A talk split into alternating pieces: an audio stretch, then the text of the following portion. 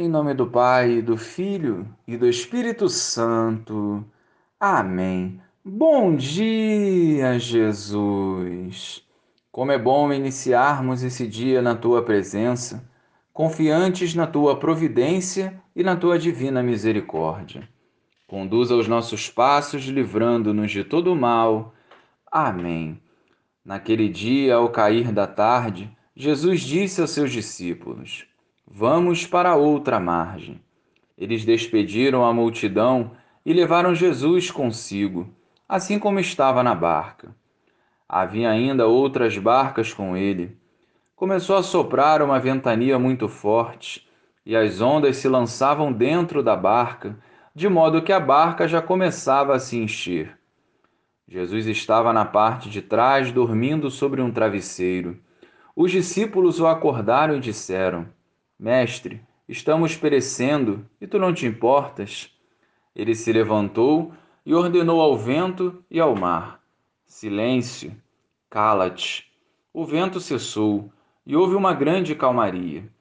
Então Jesus perguntou aos discípulos: Por que sois tão medrosos? Ainda não tendes fé? Eles sentiram um grande medo e diziam uns aos outros: Quem é este a quem até o vento e o mar obedecem? Louvado seja o nosso Senhor Jesus Cristo, para sempre seja louvado. O contexto da tempestade narrado no Evangelho representa a força das tribulações e dificuldades que vêm ao encontro do povo de Deus. Diante dessas situações, duas coisas não podem nos faltar Primeiro, Deus está presente em todos os momentos. Segundo, confiar no poder do seu agir.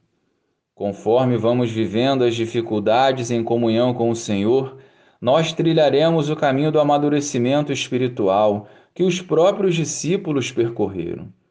Os tormentos e sofrimentos sempre virão ao nosso encontro, e somente unidos ao Senhor faremos dessa experiência uma forma de crescimento.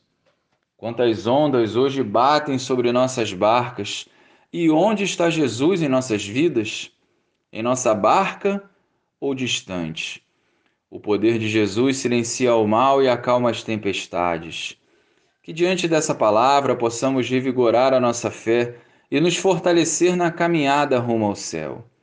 Com um coração humilde, conte a Jesus a sua tempestade atual e seja santo em todo o seu proceder. Glória ao Pai, ao Filho e ao Espírito Santo, como era no princípio, agora e sempre. Amém.